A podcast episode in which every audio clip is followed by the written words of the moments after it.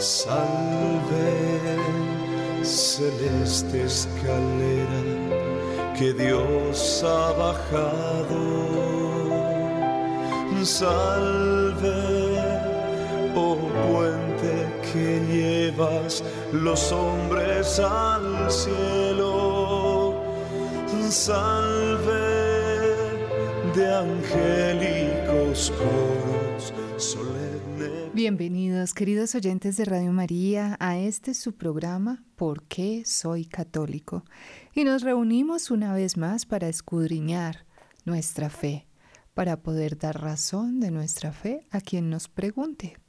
Y aún más, así no nos pregunten, para dar testimonio de nuestra fe.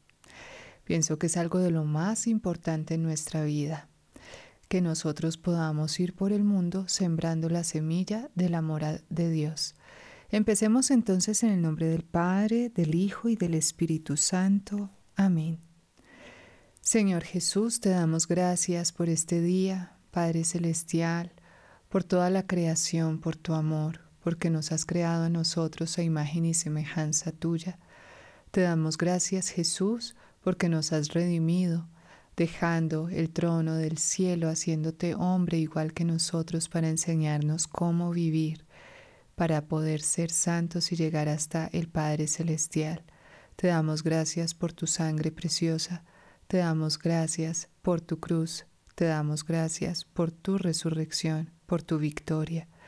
Te damos gracias, Señor, porque tú pagas todas nuestras deudas y te presentas ante el Padre por nosotros satisfaciendo su justicia y llenándonos a nosotros de misericordia. Te damos gracias, Espíritu Santo, porque eres nuestro defensor, nuestro paráclito.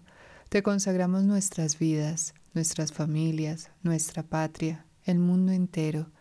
Ven Espíritu Santo porque te necesitamos. Ven por medio de la poderosa intercesión del Inmaculado Corazón de María, tu amadísima y tierna esposa. Gracias, Santísima y Divina Trinidad, por tu Madre Santísima, por tu hija predilecta, por tu esposa fidelísima. Gracias, Santísima Trinidad, por la respuesta perfecta de toda la creación al Creador, María. Gracias, Virgen María, porque estás en estas ondas radiales, inundando nuestras ciudades, inundando nuestro país, inundando nuestro planeta.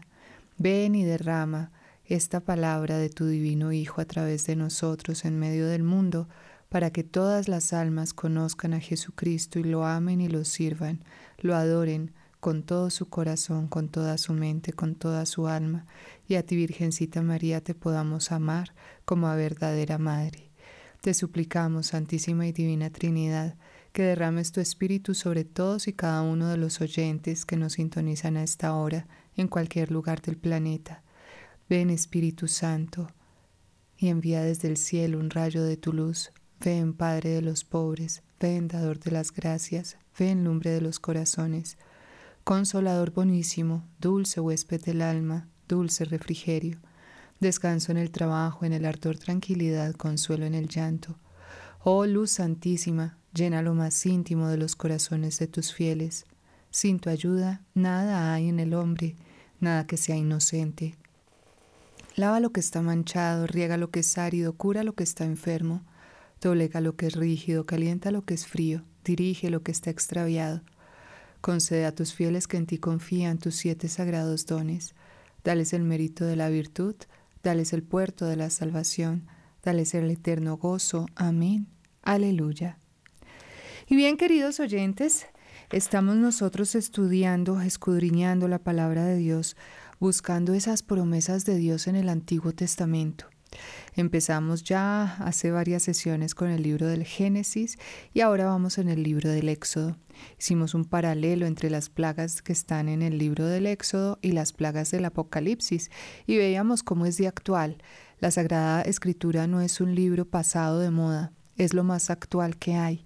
Veíamos cómo esta palabra de Dios en nuestros días es más vigente que nunca vemos la realidad de nuestra sociedad, una sociedad desafortunadamente pervertida, una sociedad con una conciencia enferma que ha tratado de olvidar al Dios verdadero y se ha hecho otros ídolos, el ídolo del propio yo, el cuerpo, la imagen, la moda, eh, todo lo que nos venden los, los sentidos a través de la, los medios de comunicación, la televisión, el celular, el chat, Facebook, todas estas redes y todas estas plataformas sociales que nos llevan a ser superficiales, porque conozco personas que han tenido más de mil amigos en Facebook, pero en realidad tenían problemas emocionales de soledad y de depresión por su vida profundísimos. Vemos cómo entonces esta Sagrada Escritura es más actual que nunca y nosotros estamos tratando de buscar esas promesas que Dios nos ha hecho para reclamarlas, para reclamarlas para nuestra época, para reclamarlas para nuestra vida. Pero todo es de doble vía, ¿no? Entonces, eh, así como Dios nos da sus promesas, nosotros tenemos que cumplir sus mandamientos. No se trata de que Dios nos da, nos da, nos da y nosotros no le damos nada. Si Él entregó a su divino Hijo y hasta su última gota de sangre en la cruz, pues con más veras nosotros tenemos que darle nuestra vida y también nuestros hijos y también nuestros sacrificios, nuestro día a día, nuestros sentimientos, nuestro corazón. Tenemos que renunciar a todo aquello que Dios reprocha, que Dios rechaza, que Dios no quiere. Tenemos nosotros que renunciar a todo pecado para poder eh, estar eh, en, su presencia y hacerlo feliz a Él, ¿no? Porque hay personas que están, o, criaturas, digamos que hay ángeles también que van a la presencia de Dios con malas intenciones, que esos son los ángeles caídos, a pedir permiso para hacerle daño a, los seres humanos. Pero obviamente el Señor mm, no tiene complacencia en estos seres porque ya perdieron su lugar en el cielo. Únicamente lo están sirviendo, aunque no quieren, aunque no quieren servir al Dios verdadero, pero lo tienen que servir. Bien, estábamos en el capítulo 20 del libro del Éxodo. Y eh, es tan amplio este, estos mandamientos, que es lo que estamos eh, escudriñando en el libro del Éxodo capítulo 20, que nos quedamos y, y ahondamos profundamente ese primer mandamiento. Dice el versículo 1. Entonces Yahvé pronunció todas estas palabras, a saber, yo soy Yahvé, tu Dios, que te ha sacado del país de Egipto, de la casa de los esclavos. Entonces decíamos cómo es importante reconocer que Él es el que nos saca de la esclavitud. Él, el Señor, el Omnipotente, nos saca de la casa de los esclavos y nos dice, no tendrás otros dioses frente a mí. Y decíamos cómo desafortunadamente nosotros sí tenemos muchos dioses y nos creemos católicos, pero le jugamos a la magia blanca, a la magia roja, a la más resentimental, a, bueno, tantas cosas que están de moda que inclusive en, eh, recientemente en, otros medios de comunicación también han salido que para comenzar el año hagan el rito no sé qué y si se más llenos de, de brujería abierta abierta y declarada de profanaciones eucarísticas, de bueno, muchísimas cosas que nos pueden traer mucha maldición. Uno está buscando la bendición de Dios, pero eh, termina adorando a los demonios, haciéndoles sacrificios a los demonios, buscando el bienestar y resulta que eso lo que nos trae es la maldición de Dios. ¿Y que puede haber peor sobre la tierra que la maldición de Dios? Porque el Dios es omnipotente, nuestro Dios es poderoso. Entonces nosotros tenemos es que ser amigos de Dios y para ser amigos de Dios tenemos que amarlo de verdad, amarlo sin mayor interés que su gloria y hacerlo feliz, porque Él nos creó ¿Para qué? Para que seamos felices. Él no nos necesita, Dios no necesita nuestra adoración, Dios no nos necesita para nada. Si no existiéramos, pues bueno, eh, creo que no, no sería tan grave. El mundo, alguien ocuparía nuestro lugar, pero, pero Él quiso crearnos y somos especiales. ¿Por qué? Porque ocupamos un puesto en el plan que Dios tiene para nosotros y en la medida en que nuestra voluntad esté unida a la voluntad de Dios, esto ese plan se va a cumplir perfectamente, el Señor se va a glorificar en cada uno de nosotros, nosotros podremos demostrarle que lo amamos con todos nuestros pensamientos, palabras y obras, porque todo se tiene que reflejar en nuestro ser y amándolo entonces nosotros podemos eh, dar testimonio y cumplir sus mandamientos. Cuando Él dice, no tendrás otros dioses frente a mí, nos está diciendo ese amar a Dios sobre todas las cosas. Y todas son todas. Todas es amarlo más que esa relación pecaminosa, ya lo decíamos en sesiones anteriores. Si estoy viviendo mal, si es una relación ilícita, tengo que cortarla. ¡Ah! No, pero es que esta es mi vida. Corte. Haga el sacrificio, entréguele su vida a Dios, cambie. Em, fácil decirlo, sí. Difícil ejecutarlo, sí, pero es el sacrificio de su vida al Dios verdadero. Si usted no lo hace, está sacrificando de todas formas su vida, pero a los demonios. Entonces, eso tiene una consecuencia. Cada acto, cada pensamiento, cada palabra, cada obra nuestra tiene una consecuencia y esa consecuencia con Dios es definitiva. O sea, usted se puede estar jugando su vida eterna, vida eterna, pero es que a ver si la reencarnación dice que nosotros salimos de este cuerpo y después podemos ser vaca sagrada o después podemos ser cucaracha o después podemos ser un águila, qué maravilla, un animal de esos que vuela bien alto. No, nosotros ya desde el comienzo de este curso, porque soy católico, dijimos por qué la reencarnación no puede existir, no puede ser, es una falacia, es una mentira, es un engaño. Entonces nosotros en qué creemos? En la resurrección de los muertos y resucitamos para la vida eterna si nos hemos portado bien o resucitamos para la vida condenada eternamente si nos portamos mal. Todo tiene su consecuencia y eso es lo que nos enseña Jesús en el Evangelio. Todo acto tiene su consecuencia, todo pecado tiene su consecuencia y todo se paga. Es decir, si tenemos el ejemplo de niños, pues existido personas que han estado en el purgatorio o han visto almas del purgatorio y saben las penas que se sufren allá, pero no es un sufrir masoquista porque sí, sino porque al cielo no entra nada impuro, entonces por eso eh, hay que purificar, hay que pagar las deudas, cada palabra, cada pensamiento, cada hora, todo es importante y todo se va a ver en el día del juicio. Por eso entonces este primer eh, mandamiento, no tendrás otros dioses frente a mí, significa amarás al Señor tu Dios sobre todo, sobre todas las cosas. Y dice Jesús, con todas tus fuerzas, con toda tu alma, con toda tu mente y con todo tu corazón. Vamos a hacer un examen de conciencia mientras pasamos estas cortinas de los eventos que vamos a tener aquí en Radio María, pero vamos pensando, yo qué he puesto por encima de mi Dios.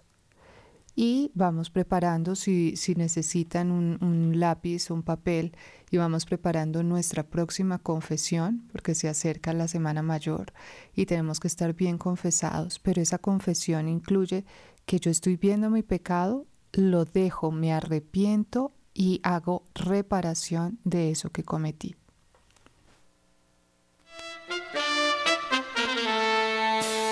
A nuestros oyentes en la ciudad de Manizales queremos invitarles a nuestro próximo retiro espiritual. Llevaremos a cabo el próximo sábado 10 de febrero, desde las 2 de la tarde y hasta las 5 en el auditorio del SECAM, calle 45, número 24B13. Nos acompañará el padre Héctor Fabián Valencia Gutiérrez, quien nos hablará acerca de un gran misterio Mayores informes a nuestros números de teléfono 606-885-3113 y al móvil 310-773-6767. Gracias por ser de casa. Bienvenidos a los espacios de Radio María. Les esperamos.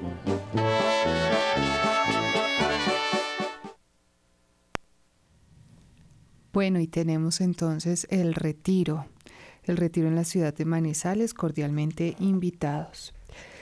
Eh, también los invitamos para la consagración que se va a realizar a San José eh, comienza próximamente el 15 de febrero. Eh, los 30 y 33, creo que son 33 días de consagración al Señor San José.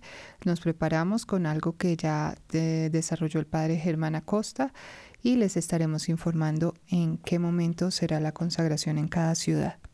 Bien, tenemos este primer mandamiento, no tendrás otros dioses frente a mí, no te fabricarás escultura ni imagen alguna de lo que existe en los cielos por arriba o de lo que existe en la tierra por abajo o de lo, de lo que hay en las aguas bajo la tierra. No te postrarás ante ellas ni las servirás. Pues yo, Yahvé, tu Dios, soy un Dios celoso, que castigo la iniquidad de los padres sobre los hijos hasta la tercera y la cuarta generación respecto a quienes me odian, y en cambio uso de misericordia hasta la milésima respecto con quienes me aman y guardan mis mandamientos. Fíjense la belleza del amor de Dios. Si hay alguien que sinceramente ame a Dios, esa bendición se extiende sobre muchísimas generaciones, dice la Sagrada Escritura, hasta la milésima generación. Pero en cambio, para los que eh, van contra Dios, castiga soy un Dios celoso que castigo la iniquidad de los padres sobre los hijos hasta la tercera y cuarta generación respecto a quienes me odian. ¿Quién odia a Dios hoy? ¿Ustedes qué creen, queridos oyentes? Odia a Dios aquella mamá que le dice a su hija que aborte. Eso es un odio a Dios. ¿Por qué? Porque está prefiriendo el amor al mundo a Dios el respeto a la vida, el temor de Dios. Odia a Dios aquella persona que le dice a la otra, váyase donde el brujo, que le lea la carta, porque es que ese sí tiene poder. Mentira. Primero es una falacia del demonio, porque no hay nadie sobre Dios. Dios siempre puede más. Pero ahí está manifiesto que está diciendo que Dios es un inútil, que no tiene fuerza, que hay algo superior a él, no está adorando al Dios verdadero. Él lo está despreciando, lo está humillando. Eh, ¿Qué otra persona puede odiar a Dios en nuestra sociedad? Aquel gobernante que está eh, queriéndose adorar a sí mismo, que se cree más que Dios. Eso es un odio directo, es una eh, afrenta pero, pero directa contra, contra el Señor, contra el Omnipotente, aquel que se cree que tiene derecho sobre la vida de todos y no la tiene, el único que tiene derecho sobre nuestras vidas pues es el que nos creó, el Dios Omnipotente. ¿Quién odia a Dios? Aquel que quiere sacar a una persona de la verdadera fe al error. Eso es un odio al prójimo y a Dios. Y todo esto el Señor lo castiga hasta la cuarta generación respecto a quienes lo odian. O sea, el Señor sí lleva cuenta de los delitos y los hace pagar para aquellos que lo odian. En cambio, uso de misericordia, dice la Sagrada Escritura, hasta la milésima generación. Increíble el Señor como es de bueno y misericordioso respecto con quienes me aman y guardan mis mandamientos. O sea que el que odia a Dios también es aquel que no guarda los mandamientos del Señor. ¿Se dan cuenta que uno puede decir, eh, te amo Señor, que es lo mismo que dice Jesús en el Evangelio? Eh, puede decir Señor, Señor, pero no está haciendo la voluntad de Dios. Y esos no usan de misericordia, o sea, el Señor no va a usar misericordia con ellos porque Él hace misericordia hasta la milésima generación respecto a quienes lo aman y guardan sus mandamientos. O sea, los que están pendientes, el Señor, ¿qué quiere de mí? El Señor en los mandamientos dice, esto yo no puedo ir contra Dios. Fíjense cómo es importante conocer la Sagrada Escritura. Un detalle, no te fabricarás escultura ni imagen alguna de lo que existe en los cielos por arriba o de lo que existe en la tierra por abajo. Pero ¿y quién hace esas imágenes? Ah, no, es que el crucifijo. Esa es una imagen y aquí dice que no se puede hacer nada de esto. No te postrarás ante ella ni la servirás, pues yo soy un Dios celoso. Entonces estos católicos idólatras están incumpliendo el mandamiento de Dios. Momentico, momentico. Vamos por partes. El Señor nos dice que no vamos a hacer ninguna escultura ni imagen de lo que existe en los cielos por arriba o lo que existe en la tierra por abajo. Aquí yo que veo, que existen los cielos por arriba, estrellas, planetas, eh, nubes, sol, eh, que existe en la tierra por abajo, eh, árboles, mm, frutos, animales, que existe en las aguas, bueno, mm, otros, otro tipo de animales, corales, peces, cosas que, que son creadas por Dios y que no te postrarás ante ellas ni las servirás. Entonces dice uno, bueno, ¿qué significa postrarse ante ellas? Que yo estoy haciendo un crucifijo y ese crucifijo que está en la pared es algo que representa lo que hay en el cielo o en la tierra o en las aguas del mar. No, momento. ¿Qué está representando ese crucifijo?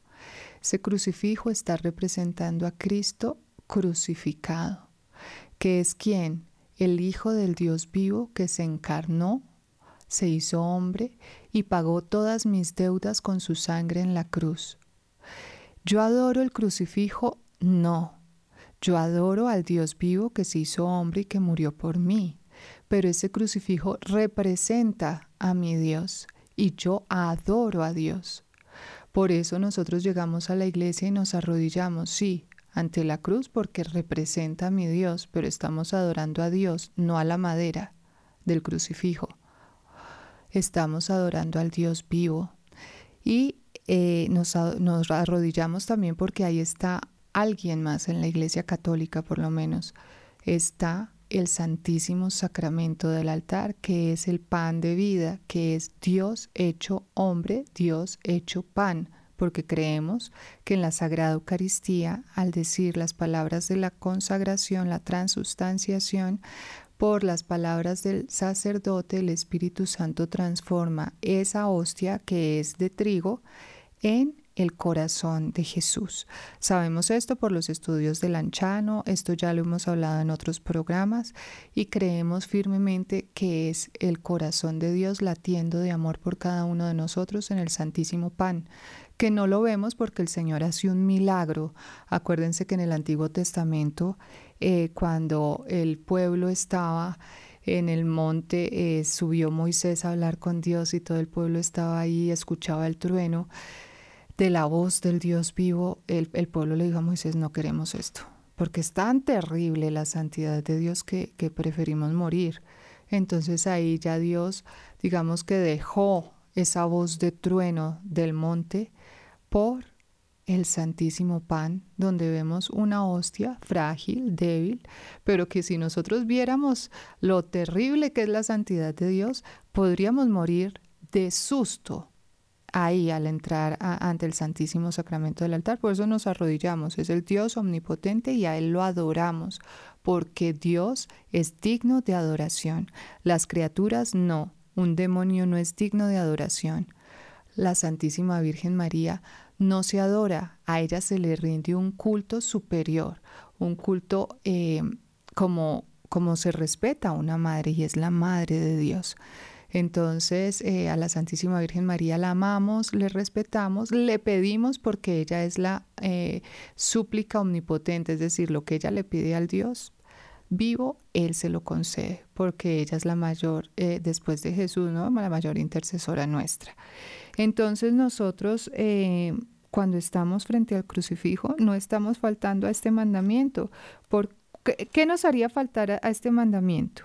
Una escultura, por ejemplo, y aquí toca describir a una cuasi mujer que representa la tierra eh, embarazada y que me postre ante ella o que la lleve en andas o que, oiga, oiga, oiga, ¿qué es esto? Esto está representando la tierra, pero es que yo no quiero adorar a la tierra. Yo no quiero adorar al sol. Yo no quiero adorar a las estrellas. Yo no, no me voy a postrar ante ellas y no las serviré. Fíjense, porque todo tiene su consecuencia, ¿no? Eh, si nos postramos ante Jesús en el Santísimo Sacramento del altar, pretendemos adorarlo y servirlo, porque todo va unido. Nosotros en nuestra vida, nuestro motor es nuestra fe y nuestra fe nos dice que tenemos que amar al Señor, pero ese amor se manifiesta a través del servicio. ¿Qué puede ser el servicio a Dios? Bueno, eh, ayudar a los pobres, predicar la palabra, servir en mi propia familia, porque no quiero, pero lo hago por amor a Dios. Me cuesta, ay, sí, qué pereza, pero me venzo y lo hago no por mí, sino por Él, por amor a Dios. Entonces ahí estoy sirviendo al Señor. Si alguien entonces comienza a, a servir a esas imágenes que se ha hecho, pues cuídese porque Dios es un Dios celoso que castiga la iniquidad de los padres sobre los hijos hasta la tercera y la cuarta generación. Es decir, que se está jugando no solo el destino eterno, sino un castigo para toda su familia eh, por haber irrespetado y odiado al Dios verdadero.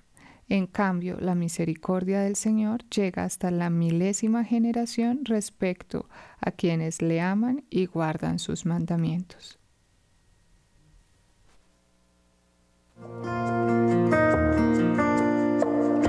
Desde este 15 de febrero y hasta el próximo 19 de marzo, invitamos a nuestros oyentes que quieran profundizar en la espiritualidad de, de San José y quienes deseen consagrarse a San José y por San José a su Hijo Jesucristo para hacer un curso virtual de preparación que se extenderá en Radio María desde el 15 de febrero hasta el 19 de marzo. San José es patrono de la Iglesia. Les invitamos a ser parte de este momento que nos dispone a la consagración al siervo humildísimo de Dios, Padre de Jesucristo y esposo de la Santísima Virgen María. San José de Nazaret, Padre de familia y protector. Y qué bonito que todos los señores, bueno, también las señoras, ¿no? Pero todos los hombres colombianos se consagren a San José el Señor San José es el protector de la Sagrada Familia. Fíjense qué misión tan grande. Por eso los invitamos a que hagan extensiva esta consagración. Comienza el 15, tenemos una semana para llamar a todos los familiares en Colombia o en el mundo donde estén, para que sintonicen nuestra frecuencia en los momentos de la consagración y también por redes, porque vamos a hacerlo eh, viral. Es cuestión de que ustedes entren a la página web de Radio María, www.radiomariacol.org, busquen consagración a San José y se inscriban. Una vez inscritos, ya con los números eh, de celular de ustedes se les puede enviar el, el, video de consagración diariamente. Es algo muy corto, muy profundo y el 19 de marzo será la consagración, así que no se lo pierdan. Bien, tenemos el mandamiento en el versículo 7 del capítulo 20 del libro del Éxodo. No profieras en vano el nombre de Yahvé, tu Dios, porque Yahvé no juzga inocente a quien profiere su nombre en vano. Aquí hay algo muy importante, queridos oyentes, y es el uso de la palabra. Nosotros, bueno, aprendemos a hablar desde pequeños por el ejemplo de nuestros padres, esa es la verdad. Si el papá tiene un dicho, seguramente el niño va a aprender ese dicho.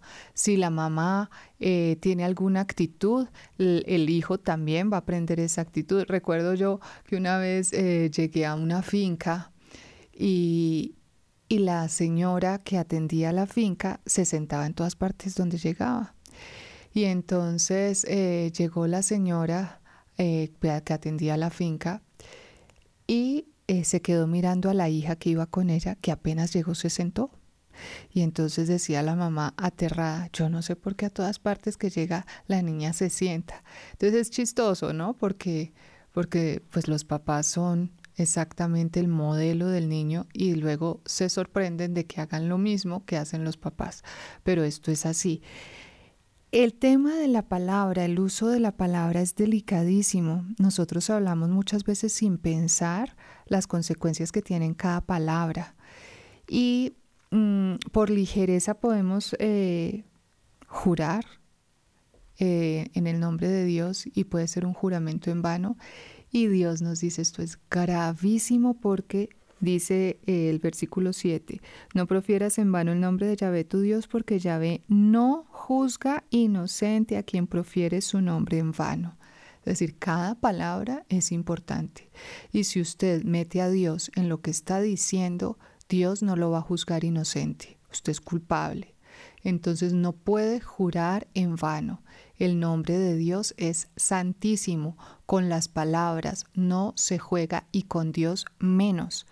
Fíjense que esto, em, si nosotros eh, viéramos un poquito más allá, significa que al que em, profiere el nombre de Dios con justicia, con altura, como se lo merece el Señor, pues tácitamente vemos que habría como un premio, ¿no?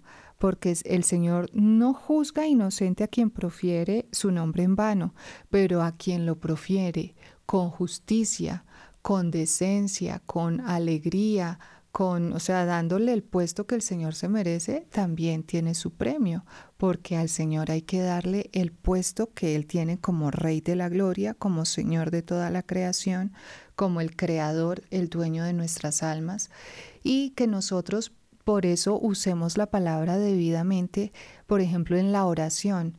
La oración de alabanza es bendecida por el Señor.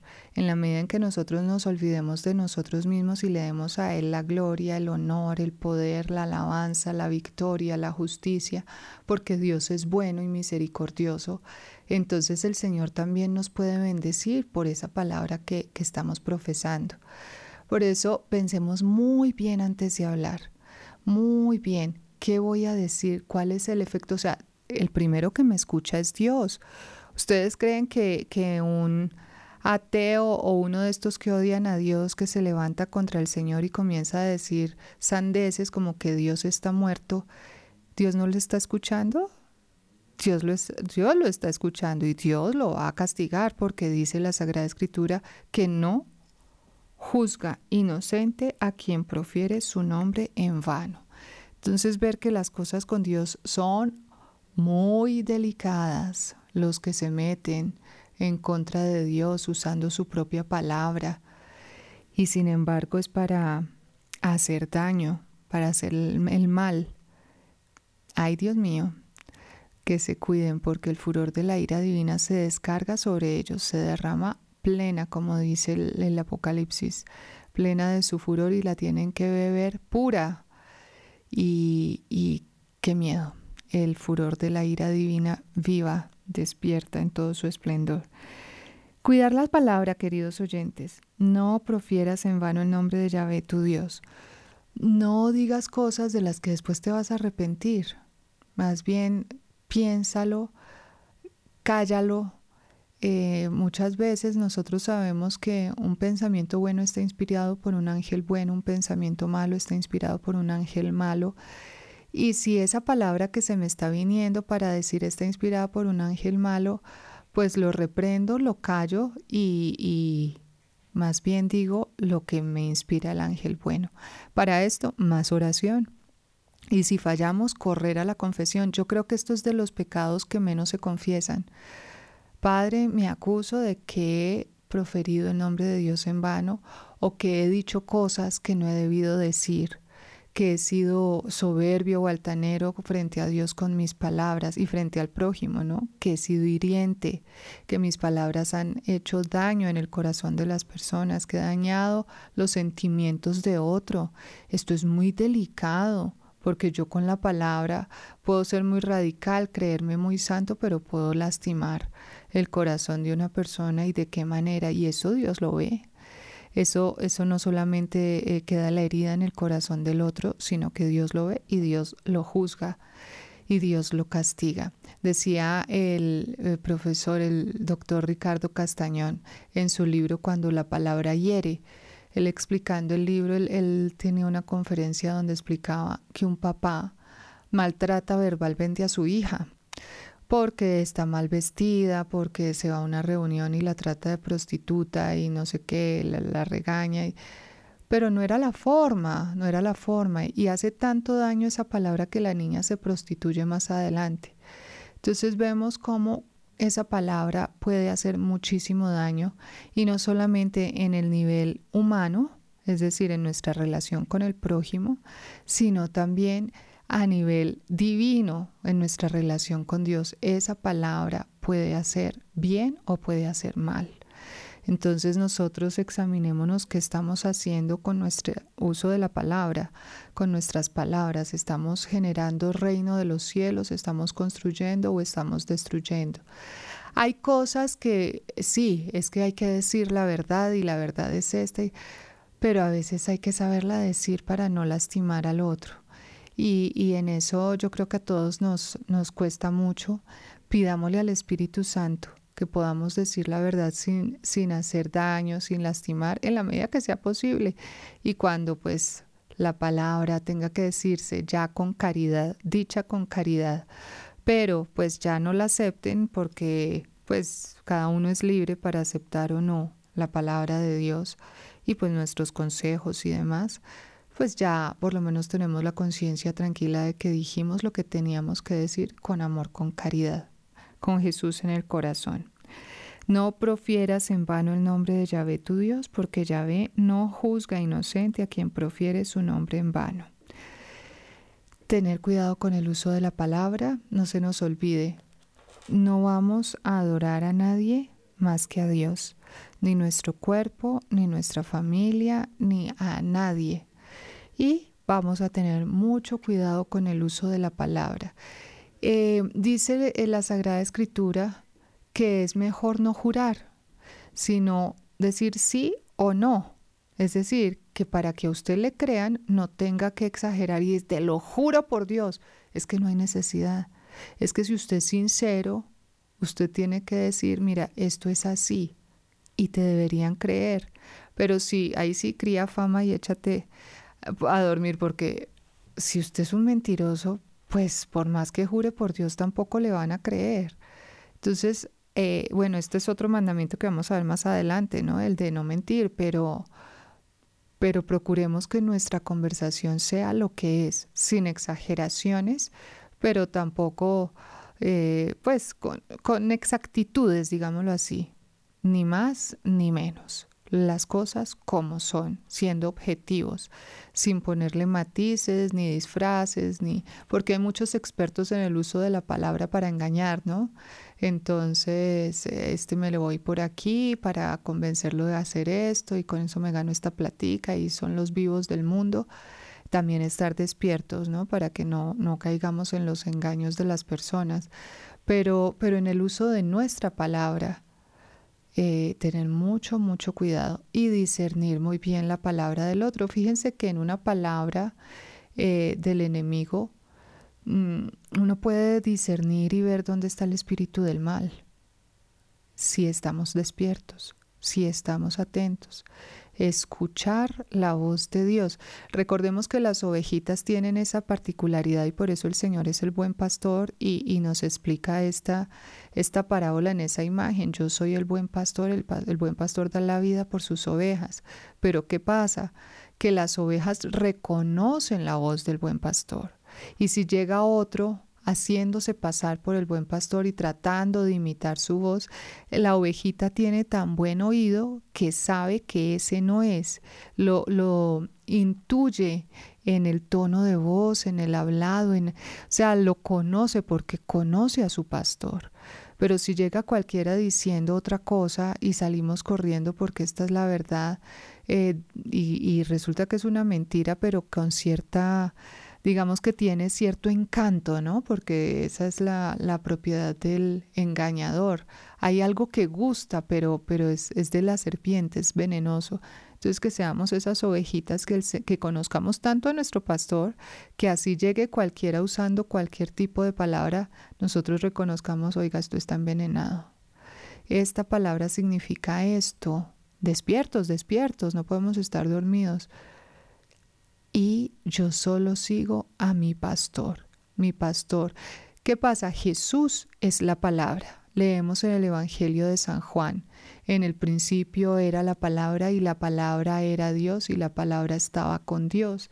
Por eso el uso de la palabra es el uso de Jesucristo mismo. Por eso tenemos que ser tan precisos en el uso de la palabra. Y por eso dice el Señor, no profieras en vano el nombre de Yahvé tu Dios, porque Yahvé no juzga inocente a quien profiere su nombre en vano.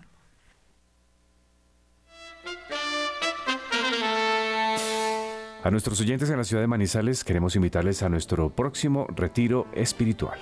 Llevaremos a cabo el próximo sábado 10 de febrero, desde las 2 de la tarde y hasta las 5 en el auditorio del SECAM, calle 45, número 24B13. Nos acompañará el padre Héctor Fabián Valencia Gutiérrez, quien nos hablará acerca de un gran misterio. Mayores informes a nuestros números de teléfono 606-885-3113 y al móvil 310-773-6767. Gracias por ser de casa. Bienvenidos a los espacios de Radio María. Les esperamos.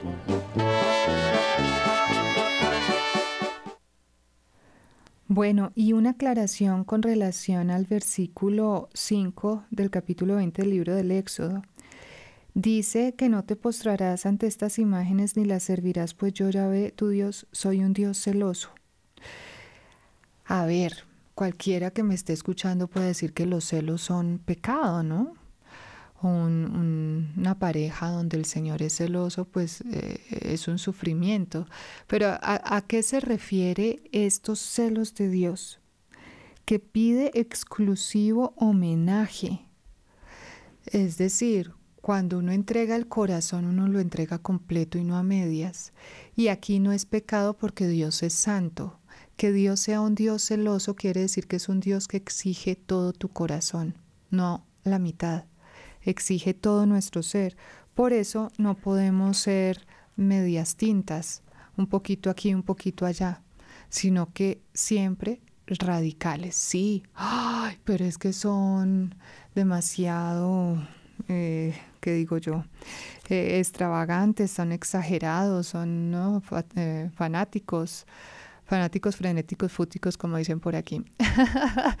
no, resulta que con el Señor sí tenemos que ser fanáticos, sí tenemos que ser radicales, porque Él es un Dios celoso y lo dice su propia palabra. Continuamos entonces en el versículo 8. Recuerda el día del sábado para santificarlo. Seis días trabajarás y harás toda tu faena, mas el séptimo día es sábado, descanso en honor de Yahvé tu Dios. No harás ninguna faena, ni tú, ni tu hijo, ni tu hija, ni tu servidor, ni tu criada, ni tu ganado, ni tu huésped que está dentro de tus puertas.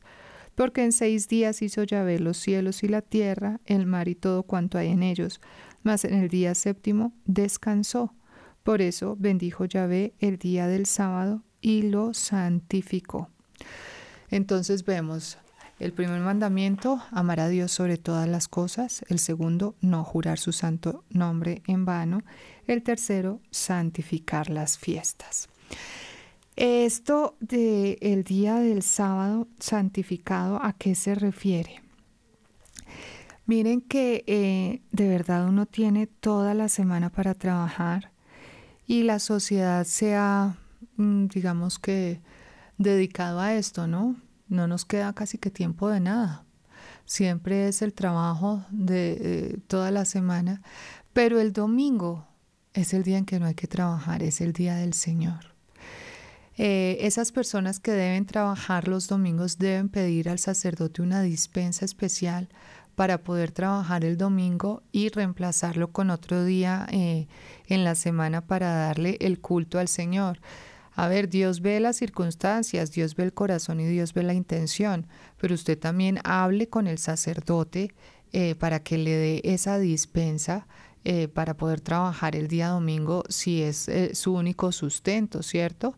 Pero hágalo, es importante. ¿Por qué? Porque está el mandamiento, santificar las fiestas. Y habla de un descanso. O sea, estos mandamientos no son porque Dios es malo y nos toca cumplir unas reglas y punto. No, estos mandamientos son en pro de nuestra vida eterna, de nuestro bienestar.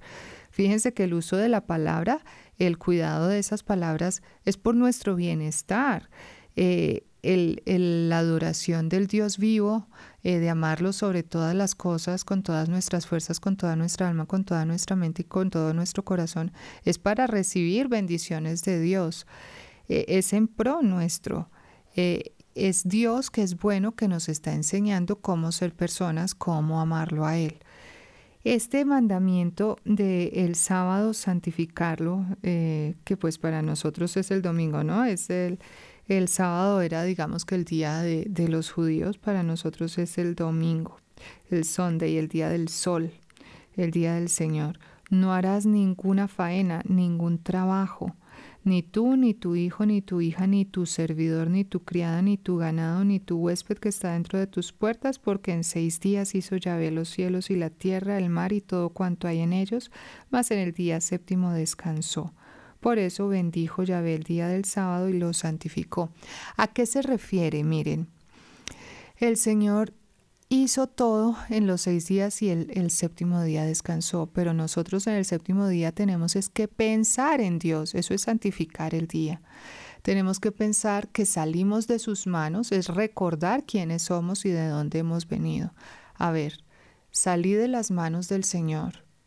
Él me creó para algo, oro y hablo con Él para ver qué es lo que Él quiere de mí. Además, el día eh, del domingo, el Señor resucitó. Él estuvo en la cruz el viernes, el sábado y el domingo resucitó. Es el día de la victoria de Dios sobre la muerte. Es el día de nosotros estar confesados, ir a la Santa Misa, comulgar, entregar nuestra vida Em, muchas veces, y esto lo dice Catalina Rivas, eh, una alma privilegiada, un alma privilegiada que, que el Señor se le queja y le dice eh, cuando está en misa, escucha la oración de fulano y ella está en la misa y el Señor le permite escuchar la oración del corazón porque no es una oración verbal y externa, sino que es desde su corazón. Y la persona después de comulgar nunca le dice al Señor que lo ama, nunca sino que le dice, Diosito, te pido que me regales la beca para mi hijo, te pido que me regales bendición económica para esto, el carro, el no sé qué, si sé más, pam, pam, pam, una retaíla de peticiones, pero nunca hay una relación amorosa con el Señor, nunca hay un gracias. Gracias por tu amor, gracias porque me creaste, gracias por el trabajo del esposo, la familia, los hijos, gracias hasta por las dificultades. Entonces fíjense cómo es el día en que el Señor espera que nosotros, si toda la semana hemos estado en relación con otras personas, pues que ese día nos relacionemos con Él. También es el día de visitar al enfermo, visitar a los presos, hacer obras de caridad. Oiga, no tuve tiempo esta semana de, ayudar a nadie, pero este, ah, ya sé, tengo a fulano de tal que es enfermo, lo voy a visitar. Y no solamente con los que más queremos, sino también con los que nos han hecho la vida un poquito difícil. Oiga, fulano de tal se portó mal conmigo, pero quiero, quiero hacer algo por él. ¿Por qué? Por amor a Dios. Ay, ¿qué es esta hora tan bonita? Listo, entonces de ahora en adelante voy a planificar mis domingos en que le voy a dar culto al Señor, primero la Santa Misa. Óiganme, queridos oyentes, y esto también cuando están de viaje. El viaje no exime el, mandamiento de Dios, que a veces, y eso lo dice también la Sagrada Escritura, que, los, los, judíos ponían por encima eh, las tradiciones al mandamiento de, de Dios. Resulta que entonces nosotros decimos, no, si todos lo hacen, yo también. Entonces para esta Semana Santa rumba en Cartagena toda la semana. Momentico, un momento, temor de Dios. Es la semana mayor en que el Señor está en la cruz. Yo no me puedo ir de rumba, yo tengo que ir a rezar, a expiar mis pecados, a pedir perdón, a interceder por mi país, a hacer obras de caridad, a ayudar a los pobres, a ayudar a los que no tienen que comer. Yo tengo que hacer algo por el bien de la humanidad. Yo tengo que dejar una huella buena en el mundo. Si no, eh, eh, ¿para qué vinimos? Para como los animalitos nacen, crecen, se reproducen y mueren. No, no, no, no, yo tengo un alma inmortal y tengo que hacer algo por los demás. ¿Por qué? Por amor a Dios. Esto hace parte del mandamiento. Por amor a Dios voy a ayudar a los demás. Y bien, entonces voy a darle a Dios el culto que Él exige de mí como justicia, ¿cierto? Pero voy a darle algo más por amor. Entonces ahí entran las obras de misericordia de la iglesia, las obras corporales. Eh, bueno, voy a hacer una requisa de mi closet, qué ropa no uso, pero que esté en buen estado, la voy a regalar, le voy a hacer una obra de caridad. Inclusive a veces uno busca a las personas más lejanas, los más pobres, eh, para, para hacer estas obras de caridad, pero de pronto viva en su propia casa, alguien que lo necesite, sea su propio hermano, sea su pariente, alguien que necesite algo que usted tiene que usted no usa o que le gusta mucho a usted pero quiere hacer un sacrificio y se lo doy al Señor. Yo recuerdo aquí una persona que yo conocí que era muy adinerada, de una familia muy, muy pudiente, pero la mamá educó a esos hijos y aquí mamás atentos, porque esta persona, a pesar de ser tan adinerada, era muy caritativa. Qué persona tan buena. Ella veía a un mendigo en la calle y si iba a hacer mercado lo llevaba con ella y le decía, coja lo que quiera, yo le pago. Eh, si iba a almorzar en el restaurante, lo hacía entrar, aunque los vigilantes le ponían problemas y todo el asunto. ¿Por qué? Porque él viene conmigo y va a comer, pida lo que quiera. Em, ¿Y por, qué se volvió así de generosa eh, siendo pues de, de, una familia como tan pudiente? Porque la mamá le enseñó a ser generosa. Entonces, ¿qué hizo la mamá? Un día timbró a la puerta de la casa una mendiguita y era por las fechas de Navidad. Y entonces eh, la niña pidió un regalo de Navidad. Entonces la mamá que hizo fue llamó a su hija, que era más o menos de la misma edad de la niña pobre, y le dijo, ve y tráeme la muñeca que más te gusta. Y entonces ella, sin saber para qué, fue y buscó y la que más le gustaba ella, esta, esta, la que más me gusta, la que más quiero, la que... Y fue donde la mamá y dijo, esta ve y se la regalas a la niña que está en la calle. ¡Ay! El corazón de esta niña se iba, eh, pues imagínense la lucha. Imagínense el desprendimiento, el sacrificio, el dolor. No, pero ¿por qué esta? Yo tengo otras, yo puedo dar las otras. Dale la que más te gusta. Y la niña fue a la puerta, vio a la niña pobre, vio su realidad y le entregó la muñeca. Eh, claro, luego salió a llorar a su cuarto, pero ahí aprendió a desprenderse de lo que más quería por amor al prójimo. Y eso lo tenemos que aprender también nosotros. Ay, no me digan que se me acabó el tiempo, que es esto tan horrible. Bueno, queridos oyentes, entonces quedamos en, en los mandamientos del Señor, en el capítulo 20 del libro del Éxodo. Eh, por favor, hagamos esta tarea y, preparemos bien nuestra cuaresma. Que, que, el Señor nos bendiga a todos, que la Santísima Virgen María nos conceda la conversión de nuestro corazón. Dios te salve María, llena eres de gracia, el Señor es contigo, bendita tú eres entre todas las mujeres y bendito es el fruto de tu vientre Jesús. Santa María, Madre de Dios, ruega por nosotros pecadores, ahora y en la hora de nuestra muerte. Amén. Dios les bendiga, hasta la próxima. Salve atavío que cubre al desnudo